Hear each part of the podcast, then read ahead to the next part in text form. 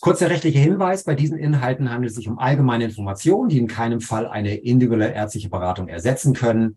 Bitte wenden Sie sich für eine individuelle Beratung und Behandlung immer an eine Ärztin oder einen Arzt. Ja, legen wir los. Ich möchte Ihnen im ersten Teil ein bisschen was zeigen ähm, zu der Frage Nahrungsverzicht, Fasten, Scheinfasten, ähm, warum das eine gute Idee ist, warum das eine gute Strategie ist und warum jeder, der an Gesundheit, auch vielleicht an Langlebigkeit interessiert ist, sich damit beschäftigen darf. Und da möchte ich Ihnen auch ein bisschen was zeigen zu diesem Thema Autophagie. Kurz zu meiner Person. Ich äh, sitze hier in Hamburg in meiner Arztpraxis, bin von der Ausbildung her Facharzt für Allgemeinmedizin, also klassisch Hausarzt gelernt, mache aber schwerpunktmäßig seit 2001 Ernährungsmedizin und Präventivmedizin. Und in dem Zusammenhang kümmern wir uns um äh, Stoffwechseltherapien, wir kümmern uns um effektive Gewichtsreduktion. Wir haben aber auch Menschen, die zunehmen wollen. Wir haben äh, viele Sportler, die wir betreuen. Und ich mache seit 2001 auch Ernährungskurse und wir haben seit 2015 eine Online-Akademie, damit eben die, ähm, ja, die Patienten, die, die Gesundheitsinteressierten nicht immer hier in die Praxis kommen müssen, sondern eben auch von zu Hause aus bequem sich die Inhalte zu Gemüte führen können. Und äh, mehrfach im Jahr geben wir auch Seminare für Patienten und bin außerdem tätig in der Ärztefortbildung und Therapeutenfortbildung zu den genannten Themen. Genau. Ja, steigen wir ein in das Thema. Wir haben heutzutage einige Herausforderungen im Bereich des Gesundheitswesens. Insgesamt ist es ja so, dass die meisten Menschen gerne lange leben möchten, aber wenn man dann genauer guckt, niemand möchte so richtig gerne alt werden. Und wenn wir uns jetzt aber mal die Entwicklung angucken, dann muss man sagen, dass uns das alles nicht so richtig gut gelingt. Wir sind nämlich mittlerweile in der Situation, dass unser Lebensstil mittlerweile die häufigste Todesursache ist, ne, laut Weltgesundheitsorganisation. Also unser Lebensstil, unser Verhalten in Bezug auf Essen, Trinken, Bewegung, Schlaf, Stressmanagement ist die Haupttodesursache. Also nicht mehr wie früher irgendwelche ansteckenden Erkrankungen oder solche Dinge, sondern unser Lebensstil. Und das heißt auf der anderen Seite, dass wir ein Riesenpotenzial haben für mehr Gesundheit. Ne, das heißt, ähm, dass ich durch meine eigenen Gewohnheiten, durch mein eigenes Verhalten ganz entscheidend meine gesundheitliche Prognose, aber auch mein Wohlbefinden, meine Verfassung beeinflussen kann. Und eine Situation, wo man das eben sehr schön sehen kann, ist eben dieses ganze Thema Übergewicht und Adipositas. Wir haben ja zum ersten Mal in der Geschichte der Menschheit mehr Übergewichtige als Normalgewichtige, eine Situation, die es so noch nie gab. Und ganz schön ist da der Satz von Hippokrates, das ist ja der Urvater der Ärzte. Und der hat damals schon gesagt, 450 Jahre vor Christi, der Mensch lebt von einem Viertel dessen, was er isst, und von dem Rest leben die Ärzte. Und äh, ja, und eigentlich muss man sagen, ist das heute noch in den meisten Fällen ganz ähnlich, ne? dass wir einfach durch falsche Ernährung, falsche Essgewohnheiten uns schaden, ne? was unseren Körper angeht, unsere Figur angeht und so weiter. So, dass das nicht normal ist und dass das auch nicht so sein muss, zeigen uns zum Beispiel die 100-Jährigen in den Blue Zones. Vielleicht haben Sie davon schon mal gehört. Es gibt weltweit auf allen Kontinenten Regionen, wo Menschen sehr, sehr alt werden und gleichzeitig sehr, sehr gesund sind. Ich finde dieses Thema Blue Zones und die 100-Jährigen sehr, sehr spannend, weil uns das immer wieder vor Augen führt. Es geht im Prinzip auch anders. Also das, was wir hier erleben, dass eben die Mehrheit übergewichtig ist, viele Menschen in Deutschland haben Bluthochdruck, haben Zuckerkrankheit, äh, haben Fettleber, haben Gelenkprobleme. Da könnte man bei uns ja leicht denken, das ist normal, ne, weil das ja vielen so geht. Aber in Wirklichkeit ist das eben nicht normal und das zeigen uns unter anderem diesen, diese Blue Zones. Deswegen kümmern wir uns auch viel oder gucken wir uns immer wieder an, wie leben diese Menschen, was machen die anders, was können wir von denen lernen. Ne, das ist ganz spannend. So, so ein ganz zentraler Punkt ist eben das Thema Stoffwechsel. Das können Sie sich denken, Stoffwechsel beziehungsweise Fettverbrennung. Und da gucken wir uns mal an, was da schief läuft. Das ganz, ein ganz entscheidendes Problem ist folgendes. Viele Menschen haben heutzutage ein Problem mit der sogenannten metabolischen Flexibilität. Was ist damit gemeint? Metabolisch kommt von Metabolism, Englisch Stoffwechsel. Und metabolische Flexibilität ist eigentlich eine ganz normale, grundlegende Fähigkeit unseres Körpers, dass unser Körper nämlich umschalten kann zwischen verschiedenen Treibstoffen. Also beim Körper geht es ja ganz stark darum, dass wir Energie produzieren. Und die Haupttreibstoffquellen sind einmal Zucker, sprich Glucose oder vom Essen her würden wir sagen Kohlenhydrate, Brot, Nudeln, Reis, Kartoffeln. Und die zweite wichtige Energiequelle ist Fett. Und Fett haben wir ja alle genug in unseren Fettspeichern, in unseren Körperfettdepots. Und das ist ja das, wo wir ran wollen. Und ein gesunder Stoffwechsel Ne, man nennt das auch eben ein metabolisch flexibler Stoffwechsel. Der kann wunderbar umschalten zwischen Zuckerverbrennung und zwischen Fettverbrennung. Warum ist das so wichtig? Weil Fettverbrennung ist ja die Voraussetzung dafür, dass wir auch abnehmen können, dass wir Normalgewicht halten können und auch dafür, dass wir uns gut fühlen. Und zwar auch dann gut fühlen, wenn wir mal nichts gegessen haben oder wenn wir zumindest mal ein paar Stunden nichts gegessen haben. So, und bei vielen Menschen ist genau diese metabolische Flexibilität verloren gegangen ne, durch unseren modernen Lebensstil. Das heißt, heutzutage haben wir viele Menschen, die haben eigentlich genug Energie, genug Fettreserven am Körper, aber der Stoffwechsel ist nicht mehr in der Lage, diese Fettreserven anzuzapfen. Wenn ich davon betroffen bin als Mensch, dann habe ich das Gefühl, bei mir funktioniert überhaupt nichts mehr, mein Stoffwechsel ist kaputt, mein Stoffwechsel ist eingeschlafen, und das ist auch das, was mir viele Patienten schildern zum Beispiel, dass sie sagen, irgendwie, ich kann eigentlich machen, was ich will, die Fettverbrennung funktioniert überhaupt nicht mehr. Und das liegt eben ganz entscheidend daran, dass diese metabolische Flexibilität nicht mehr funktioniert. Das heißt, wenn ich esse, und wir essen ja ganz stark auch Kohlenhydrate, dann werden diese Kohlenhydrate zwar noch verbrannt, aber der Körper geht nicht mehr an die Fettreserven und geht nicht mehr an die Fettverbrennung und deswegen klappt das Abnehmen in ganz vielen Fällen nicht. So. Und ein Punkt, und ein Problem ist eben dieses ständige Essen. Das werden Sie wissen, dieses ständige Snacken. Ähm, wir haben ja heutzutage, wenn wir in unserer normalen Welt unterwegs sind, kriegen Sie ja überall Essen. Das ist auch so eine Situation, die es früher nie gab. Wenn Sie an der S-Bahn-Haltestelle stehen oder so, da ist überall sind Kioske, Backshops. Und wenn Sie in den öffentlichen Verkehrsmitteln unterwegs sind, dann sehen Sie, jeder zweite ist ständig am Futtern, so als wenn die Leute irgendwie verhungern würden. Und das ist ein sicherer Weg, um sich die metabolische Flexibilität kaputt zu machen. Ne, das heißt, wenn Sie ständig snacken, ständig essen, ist das ein ganz sicherer Weg, um die Fettverbrennung auf lange Sicht kaputt zu machen und in entsprechende Probleme zu kommen. So, und deswegen ist es ganz, ganz wichtig, wenn wir wieder einen aktiven Stoffwechsel haben wollen, wenn wir wieder eine aktive Fettverbrennung uns antrainieren wollen, wenn wir sozusagen wieder in den Normalzustand des Menschen zurückkommen wollen, dann müssen wir unseren Körper umtrainieren und dazu müssen wir ihm beibringen, besser ohne Nahrung auszukommen. Also immer besser, immer längere Etappen ohne Nahrung auszukommen. Das heißt, durch Verzicht auf Nahrung trainieren wir diese metabolische Flexibilität. Das ist ganz, ganz wichtig. Ohne Nahrungsverzicht hat der Körper keine Veranlassung, diese Flexibilität herzustellen und eben die Fettverbrennung auch zu trainieren. Äh, Sie haben wahrscheinlich schon mal gehört von dem Intervallfasten. Man hat zum Beispiel gesehen, ne, und jetzt hier mit Diabetespatienten, also Menschen, die schon eine Stoffwechselerkrankung haben, dass wenn die Menschen die gleiche Kalorienmenge essen, also beide, beide Gruppen essen gleich viel Kalorien, dann sind diejenigen besser dran, die ihre Mahlzeiten im Sinne von Intervallfasten auf wenige Mahlzeiten konzentrieren, nämlich nur Frühstück und Mittagessen essen, im Gegensatz zu denen, die ihr Essen auf sechs Portionen über den Tag verteilen.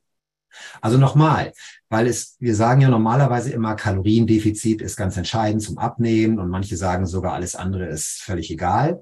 Hier sieht man, unabhängig von der Kalorienmenge, wenn ich die Mahlzeit konzentriere und längere Phasen auch ohne Essen habe, geht's besser in Richtung Gewichtsreduktion, in Richtung Abbau von Fettleber und Insulinresistenz und die Bauchspeicheldrüse, die wichtig ist im Hinblick auf Diabetes, er, er erholt sich besser. Also ganz, ganz wichtige Erkenntnis aus der Forschung und deswegen ist das so gut, dass Sie Intervallfasten schon nutzen. So, dann hat man gesehen 5-2, das ist ja eine andere Methode, zwei Tage Fasten, fünf Tage normal. Auch da sieht man, wenn ich an nur zwei Tagen faste, ist das genauso effektiv, wenn ich es richtig mache, wie eine klassische Kalorienreduktionsdiät, wo ich jeden Tag Kalorien spare. Also ganz spannend. Wenn man jetzt noch weiter in die Forschung geht, ich zeichne das auch so für Ihre Motivation, ne? denn gerade für die, die jetzt vielleicht zum ersten Mal Scheinfasten machen oder überhaupt sich mit Fasten beschäftigen, ist das ganz wichtig, das zu verstehen. Das ist alles gut erforscht. Und wenn wir Fasten machen, dann wissen wir, dass die Wirkung dieses Chefhormons Insulin, Insulin ist somit das wichtigste Hormon im Stoffwechsel, dass diese Insulinwirkung verbessert wird. Man nennt das Insulinsensitivität. Mhm. Das Gegenteil davon ist die Insulinresistenz. Und die Insulinresistenz ist eine der ganz wichtigen und ganz häufigen Stoffwechselprobleme, die wir sehen. Mhm.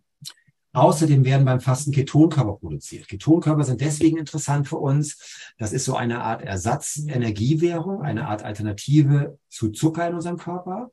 Und diese Ketonkörper werden von der Leber produziert und die haben ganz geniale Eigenschaften. Die versorgen unsere Energie mit Gehirn, die versorgen die Muskulatur mit Gehirn, äh, die versorgen die, äh, das Gehirn mit Energie. Ähm, die Ketonkörper wirken zum Beispiel antientzündlich, also ganz tolle Eigenschaften. Dann werden beim Fasten so Art äh, Abnehmhormone wie Adiponektin produziert, die Leber wird entfettet, äh, Entspannungssysteme im Körper, das nennt sich Parasympathikus, werden aktiviert. Man weiß, dass das Gehirn äh, in seiner Funktion verbessert wird. Und so klassische Risikomarker wie zu hoher Blutdruck, Insulinresistenz, Prädiabetes, Entzündungsfaktoren werden gesenkt durch Fasten. Das sind also genau die Effekte, die wir als moderne Menschen in der heutigen Zeit gebrauchen können. Denn beim Großteil der Bevölkerung haben wir genau diese Probleme. Zuckerstoffwechsel, Insulinstoffwechsel ist geschwächt, Bluthochdruck ist eine Volkskrankheit, chronische Entzündung, Silent Inflammation ist das Grundproblem für uns Ärzte so in der inneren Medizin. Also ganz geniale Effekte. Hier nochmal eine andere Übersicht. Ähm, wenn ich auf Nahrung verzichte und das vor allen Dingen im Sinne von klassischem Heilfasten oder überhaupt klassischem Fasten, Fettabbau wird unterstützt, ne? Zellreparatur zeige ich gleich, Nervenzellen werden gestärkt, Darmimmunsystem wird gestärkt. Insgesamt, also wenn Leute zum Beispiel Infektanfälligkeit haben, immungeschwächt sind, kann das interessant sein. Äh, Alzheimer-Prävention, ne? auch so ein wichtiges Stichwort, was viele Menschen heutzutage interessiert. Da haben wir tolle Effekte. Und hier nochmal für alle, die abnehmen wollen und die vielleicht schon ein bisschen sich mit Stoffwechsel beschäftigt haben, die beiden wichtigsten Stoffwechselprobleme, die wir heutzutage haben, das ist die Insulinresistenz und die Fettleber. Kann man ganz einfach messen. Insulinresistenz messen Sie den HOMA-Index im Labor, kostet 14 Euro, kann jedes Labor messen. Fettleber können Sie selber berechnen mit so einem Fettleber-Index. Da kriegen Sie im Internet entsprechende Rechner, da geben Sie zwei Blutwerte von Ihrem Hausarzt ein und können Sie das berechnen. Diese beiden Stoffwechselprobleme, die, die messe ich bei je, fast jedem zweiten Übergewichtigen in der Praxis. Äh, ne, also die sind ganz häufig, ganz weit verbreitet. Die werden ganz deutlich verbessert durch Nahrungsverzicht, durch Fasten. So. Und in dem Zusammenhang gucken wir uns jetzt ein ganz tolles Programm an, nämlich diese sogenannte Autophagie. Klingt erstmal ein bisschen kryptisch, aber steckt dahinter. Autophagie ist, heißt übersetzt sowas wie Selbstverdauung oder Selbstverzehrung. Was steckt dahinter? Man muss sich Folgendes vorstellen. Eigentlich ist unser Körper gemacht für eine Lebenswelt, in der es täglich Bewegung gibt und ab und zu mal was zu essen. Also wenn wir unsere Vorfahren zurückdenken, so der Steinzeitmensch, dann gab es eben jeden Tag Bewegung. Ja, das heutzutage nennen wir das Sport, aber damals war es eben Nahrungssuche, auf die Jagd gehen. Und dann gab es aber nicht immer Jagdglück, sondern es gab auch mal eben kein Mammut gefangen und langer kalter Winter und ne, wenig zu essen. Also Bewegung gab es immer. Und ab und zu gab es was zu essen. Und wenn es was zu essen gab, dann gab es eben hochwertiges Essen, natürliche Nahrung, ne, Clean Eating, Natural Eating würde man heutzutage sagen. So. Heutzutage kommen wir mit dieser Biosoftware. Ja, das ist wichtig. Unsere Gene, unser Körper sozusagen ist, ist immer noch identisch zu dem in der Steinzeit. Und jetzt kommen wir mit dieser Biosoftware in eine, in unsere moderne Welt, in unsere heutige Welt und haben eine Situation, wo wir ständig Essen haben. Leider muss man auch sagen, in vielen Fällen minderwertiges Essen, Ernährungsmüll. Ich würde sagen, ne, wenn man es mal kritisch betrachtet, 80 Prozent von dem, was im normalen Supermarkt ist, ist eigentlich Ernährungsmüll. Und selten Bewegung. So, das ist ganz wichtig zu verstehen. Also eigentlich ist unser Körper gemacht für täglich viel Bewegung und eher selten gibt's was zu essen. Und unter diesen Bedingungen funktioniert unser Körper optimal, ist young, äh, rank und schlank und wir sind, ne, bleiben lange jung und fit. Und jetzt kommen wir mit dieser Biosoftware in die heutige Welt und leben eben nicht mehr artgerecht. So, das ist wichtig zu verstehen. So, und bei der Autophagie haben wir jetzt eben einen Mechanismus, der wird immer dann aktiviert, wenn der Mensch eine gewisse Zeit lang nichts zu essen bekommt. Jetzt kann man sich fragen, warum hat die Natur das so gemacht? Weil die Situation, dass wir mal nichts zu essen haben, war früher ganz normal und kam häufig vor. Und dann hat die Evolution, die Natur oder der liebe Gott oder wie auch immer man das sehen möchte, eben das so eingerichtet, dass unter diesen Bedingungen der Körper so ein ganz geniales Programm startet, dass nämlich so eine Art Recycling- und Reparaturprogramm gestartet wird, dass unsere Zellen erneuert werden, also alte Zellen, kranke Zellen werden beseitigt, Zellen werden neu aufgebaut, auch unsere Zellkraftwerke, ne, die Mitochondrien, die ganz wichtig sind. Da werden verbrauchte Mitochondrien beseitigt und neue Mitochondrien werden wieder aufgebaut. Also es ist eine Art Recycling. Ne? Aus den alten Zellen werden dann neue Zellen aufgebaut und so weiter. Das ist so eine geniale Erfindung äh, oder Entdeckung gewesen, dass es dafür sogar einen Nobelpreis gab, 2016. Das heißt also, Autophagie zu nutzen, ist eine sehr, sehr gute Idee, wenn man an Gesundheit interessiert ist. So. Und jetzt ist eben interessant, ne? wie kann man Autophagie noch unterstützen? Da gibt es auch ein paar Nährstoffe. Ne? Kurkumin werden viele kennen, das ist dieser Bestandteil aus dem Currygewürz, so grüner Tee ist ein gesundes Getränk, Ingwer in verschiedenen Formen, sogar Kaffee hat bestimmte sekundäre Pflanzenstoffe, die da hilfreich sind. Heil Heilpilze wie Reishi, Resveratrol, das ist ein Pflanzenstoff aus dem Rotwein zum Beispiel, aus den Trauben. Spermidin ist so ein ganz spezieller Stoff, der in den letzten Jahren sehr bekannt geworden ist. Und dann noch so Dinge wie Vitamin D und Melatonin. Also da sieht man wieder, ne, Lebensstil, Bewegung, Ernährung, alles greift ineinander und unterstützt die Autophagie. Und jetzt ist es eben so, wenn wir maximale Autophagie wollen, dann brauchen wir dafür das Heilfasten. So, das hat man, weiß man schon länger und das hat man gut erforscht und es ist eben so im Schnitt, das ist im Detail ist es bei jedem Menschen ein bisschen anders, aber so im Schnitt sagt man so nach 18 Stunden äh, beginnt die Autophagie sozusagen zuzunehmen. Also man kann sich so ganz grob merken, so nach drei Tagen etwa kommen wir mehr oder weniger in die Autophagie. Wie gesagt, es gibt Menschen, bei denen geht es schneller, also Menschen, die gesund sind, die metabolisch flexibel sind, die kommen schneller da rein. Menschen, äh, andere Menschen, die noch nicht so metabolisch fit sind, ähm, die brauchen etwas länger. Also der Knackpunkt, den wir hier haben, ist der Intervallfasten schöne Effekte, kann man gut nutzen, machen ja auch schon viele. Aber für diese optimalen Effekte durch die Autophagie brauche ich eigentlich das klassische Heilfasten, das heißt längerer Nahrungsverzicht. So, und jetzt haben wir, ähm, ja, habe ich halt schon, schon in der Ankündigung so ein bisschen geschrieben. Jetzt gibt es da aber so ein paar Abkürzungen. Und bevor wir uns das gleich angucken, möchte ich noch mal zeigen, wie das da entstanden ist und ähm, ähm, wie da so der Hintergrund ist, weil das eigentlich ganz spannend ist. Man weiß aus vielen Forschungsuntersuchungen, dass wenn Lebewesen weniger essen, sprich weniger Kalorien essen, das nennt man Kalorienrestriktion, dass sie dann länger leben. Und dazu gibt es ganz viel Forschung, das hat man über viele Jahrzehnte untersucht und das hat man bei so ungefähr allen Tieren zeigen können. Ja, man fängt dann ja an mit irgendwelchen Laborratten und Mäusen und so weiter und dann geht man hoch bis zu Menschenaffen und so weiter. Bei Tieren kann man das halt alles machen. Und hat also bei allen Lebewesen gesehen, weniger Kalorien äh, verlängert die Lebenserwartung. Ne? Und zum Teil bei Mäusen hat man das gesehen, um bis zu 50 Prozent längere Lebenserwartung. Das ist also enorm viel. Und Problem ist, solche Kalorienrestriktionsversuche kann man klassischerweise bei Menschen nicht machen, weil das sozusagen als unethisch gilt, weil das also von den, von den Ethikkommissionen, die sowas überwachen, nicht zugelassen wird. Und das war immer so ein bisschen das Problem.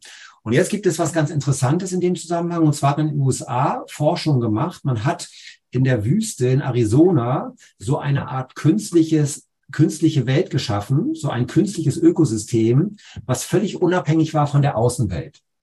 Der Hintergrund war, dass die NASA, die Weltraumbehörde, Experimente gemacht hat. Die wollten nämlich gucken, wie wäre es möglich, wenn Menschen bis zum Mond oder bis zum Mars fliegen und dort äh, sozusagen ähm, versuchen zu überleben? Wie wäre das möglich? Ja, und deswegen hat man da dann äh, Versuchspersonen genommen und hat acht Personen über zwei Jahre in diesem künstlichen Ökosystem eingeschlossen sozusagen. Die wurden von außen streng überwacht und kontrolliert, aber die waren völlig unabhängig und sollten sich selbst ernähren. Also die mussten selber ihre Nahrung anbauen und dann wollte man eben gucken, ob das funktioniert und ja, für die Idee, dass man vielleicht sowas mal später auf dem Mars macht. Und jetzt ist Folgendes passiert. Auf den ersten Blick ging dieses Experiment total schief. Es ist nämlich so gewesen, dass die totale Probleme hatten mit der Nahrungsproduktion und die Ernten sind ausgefallen, sodass diese, diese Personen, die da, die da eingeschlossen waren, ständig Nahrungsmangel hatten also unfreiwillige Hungerphasen, also eine Kalorienrestriktion. Ne, genau das, was man sonst bei Tieren immer erforscht hat, hatte man hier jetzt im, im Menschenversuch sozusagen. Und erst wurde das Ganze dann sehr negativ gesehen und man hat gesagt, ja, ist ja alles irgendwie blöd gelaufen, so sinngemäß. Und dann hat man aber, als diese zwei Jahre zu Ende waren, hat man die, die natürlich intensiv untersucht, diese, diese Teilnehmer. Und jetzt hat man Folgendes gesehen.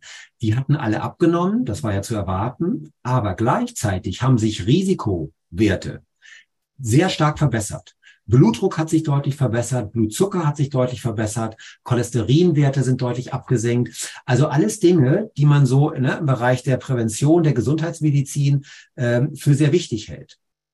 Das heißt, wir haben hier eine gewisse Bestätigung für diese Erkenntnisse, die wir sonst nur aus Tierversuchen hatten, dass nämlich Einschränkung von Kalorien deutliche Effekte hat auf den menschlichen Körper, auf den Stoffwechsel.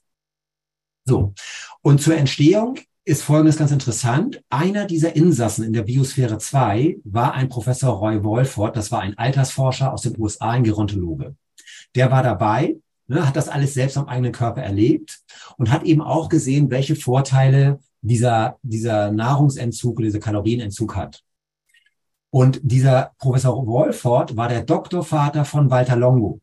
Und Walter Longo ist eben mittlerweile einer der berühmtesten Altersforscher und Biowissenschaftler dann geworden. Und der wurde eben damals als junger Doktorand sehr geprägt durch diese Erfahrung aus dieser Biosphäre 2 Forschung und hat sich dann daran gemacht und hat sich gefragt, können wir diese guten Effekte auf die Gesundheit, auf den Stoffwechsel, können wir die nicht auch erreichen, ohne dass man so hart fasten muss sozusagen. Also diese harte Kalorienreduktion, Kalorienverzicht, weil ja ne, natürlich erfahrungsgemäß vielen Menschen das sehr, sehr schwer fällt. So, und das hat er Jahre, Jahrzehnte lang, muss man sagen, gemacht. Und das Ergebnis war dann das sogenannte Scheinfasten. Der Fachbegriff ist eben Fasting, Mimic and Diet. Ne, Diet im Englischen ist ja Ernährung, hat nichts mit Diät zu tun. Das heißt also eine Fasten imitierende Ernährung. Auf Deutsch heißt das, das ist eine ganz bestimmte Ernährungsstrategie, wo wir also etwas essen dürfen, aber quasi die gleichen Effekte erreichen, die wir sonst nur beim Fasten haben. So, und das ist eine ziemlich geniale Erfindung, eine geniale Idee. Ne? Also, wir machen es den Menschen einfacher. Wir nutzen diese tollen Stoffwechseleffekte, Stichwort Autophagie, ohne dass es so anstrengend und so hart ist. Und ich nehme mal an, deswegen sind ja auch heute Abend viele dabei, weil sie einfach sagen, das klingt charmant, das klingt interessant. Ne? Weil einige haben ja auch schon in der Begrüßungsrunde geschrieben, so ganz ohne Essen kann ich mir gar nicht vorstellen. So, und hier schon mal so ein bisschen was zum, zum Hintergrund und die Nancy wird das gleich noch weiter dann vertiefen. Das Ziel ist also Aktivierung von Autophagie, außerdem auch Unterstützung der sogenannten Ketose, das ist auch ein besonderer Stoffwechselweg und das Ganze ohne Muskelabbau. Ja, denn das ist immer das, wir jetzt vielleicht hier so die, ne, die Vertreter aus der Fitnessernährung das hören, die denken dann immer gleich, um Gottes Willen, jetzt ne, Eiweiße runterfahren und dann habe ich Muskelabbau und Sarkopenie und Katabolie und so weiter. Aber wir wollen sozusagen das Beste aus beiden Welten. Ne. Wir wollen Verjüngungseffekte Autophagie, aber gleichzeitig Erhalt der Muskulatur und der Muskelgesundheit. Für die, die es interessiert, auf Stoffwechselebene, wir, wollen bestimmte Wachstums, Wachstumssignale runterfahren. Das ist einmal der Insulin-like Growth Factor 1 und mTOR. Und das erreichen wir, indem wir zum einen Zucker reduzieren und zum zweiten Eiweiß reduzieren. Beim Eiweiß geht es speziell um ganz bestimmte anabole Aminosäuren, Leucin und Methionin, muss man sich nicht merken. So, und das Tolle ist, man hat eben mittlerweile in Studien zeigen können, und das ist eben auch der Unterschied zu irgendwelchen, ich sag mal, irgendwelche Modediäten oder irgendwelchen neuen Trends, die es ja ständig gibt zum Thema Ernährung, dass man hier wissenschaftlich untersucht hat, wir reduzieren Krebsmarker, wir reduzieren Bauchfett, man reduziert Cholesterin, man reduziert Blutdruck. Das ist alles wissenschaftlich untersucht in ganz vielen Studien. Und Sie sehen ja schon mal so ein bisschen, wie das Ganze funktioniert, aber das zeigt die Nancy gleich. Und zu diesem klassischen äh, Scheinfasten von dem Professor Walter Longo gibt es mittlerweile eben paar moderne ähm, Strategien oder Weiterentwicklung könnte man auch sagen.